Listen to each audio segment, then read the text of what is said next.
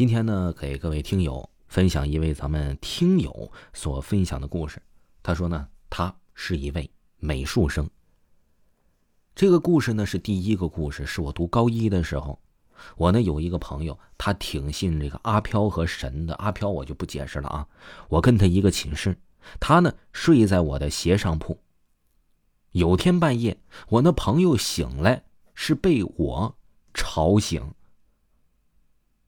当时的我敢肯定，当时的我不是我，有点像那个阿飘附身了，但是却又不像，因为呢，附身后本人都会受到一些影响，比如说是心情啊，或者说是身体呀，或者说是发高烧啊，或者被勾魂之类的。但是呢，我起来我没有。所以说我朋友是怎么醒的？我朋友呢是被我摇床和撕纸的声音。给吵醒的。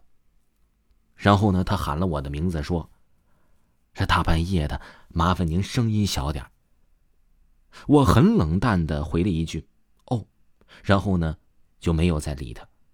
我朋友啊，是吓得一个晚上都没睡，因为总感觉那不是我。这我弄的动静还真是挺大的。但我们寝室呢，就恰恰他醒了。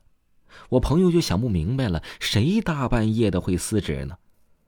第二天我醒来了，朋友给我讲了这件事儿，但是呢，我本人完全的不知情，也没意识到我是睡着了的。不过呢，我晚上呢就在梦里梦到了我照镜子，我从镜子看到我后面有人，这个人呢就像是贞子一样。不过在梦里啊，我就感觉他挺和善的。那天早上，我的脸上弄的还都是有金粉我们寝室可没有这些东西啊。那种金粉呢，哎，都感觉像是那种烧纸的那种纸上的金粉这个故事呢，是听我朋友说的。他读初中那会儿啊，是在农村读的。从他们班的教室窗子往外看呢，就可以看到外面的一个山头。那山头晚上就像有个女子在穿着戏服，这女子的身边呢还有着光，我朋友和班上的同学都看得清清楚楚。据说呀是在民国时期，这是一个戏曲班子。说这个戏曲班子呀跟着他们的团队，路过这个山头去了其他的地方唱戏。到了山头的时候已经是晚上了，于是呢他们决定在这里休息一晚上。到了第二天呢，就这个戏子就失踪了，只看到了他的鞋子留在了原地。他团队的人找了很久，最后呢，看到了他的尸体了。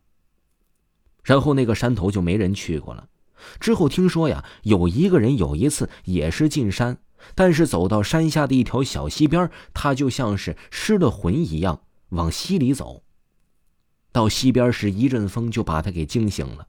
从此之后。那个人再也没来过了，而且据说那里啊，有人还会隐隐约约的听到那里有唱戏的声音，而且呢，唱戏的这个声音呢，还非常的凄惨，不知道他的死因究竟是什么。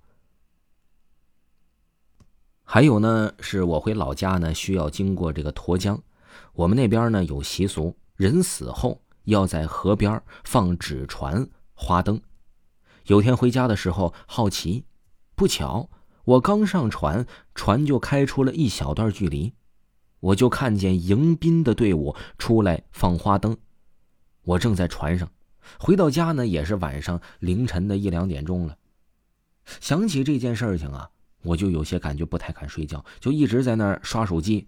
而且呢，我每天晚上睡觉都是开着灯睡的，也可能啊，是我这个身体呢，多少有点说法的样子。当今天呢，这凌晨两点半的时候，我房间的灯就突然熄灭了，吓得我赶紧窜起来去叫我奶奶。